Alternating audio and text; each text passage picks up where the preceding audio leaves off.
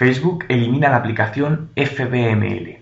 Como sabéis, Facebook está de nuevo realizando cambios en las páginas de fans y será el día 10 de marzo cuando active definitivamente el nuevo diseño de las fanpage.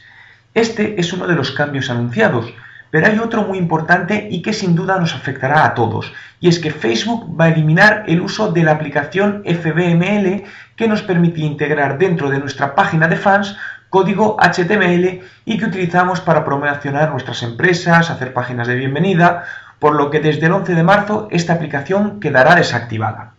¿Qué solución tenemos? A partir de ese día, si queremos poder integrar el código externo, tendremos que usar el sistema de desarrollo de Facebook, crear una aplicación, subirlo a un servidor y utilizar XFBML. En definitiva, que para gente como yo que no somos programadores y antes sí podíamos hacerlo, Facebook nos lo complica por lo que tendremos que recurrir a programadores para poder hacerlo.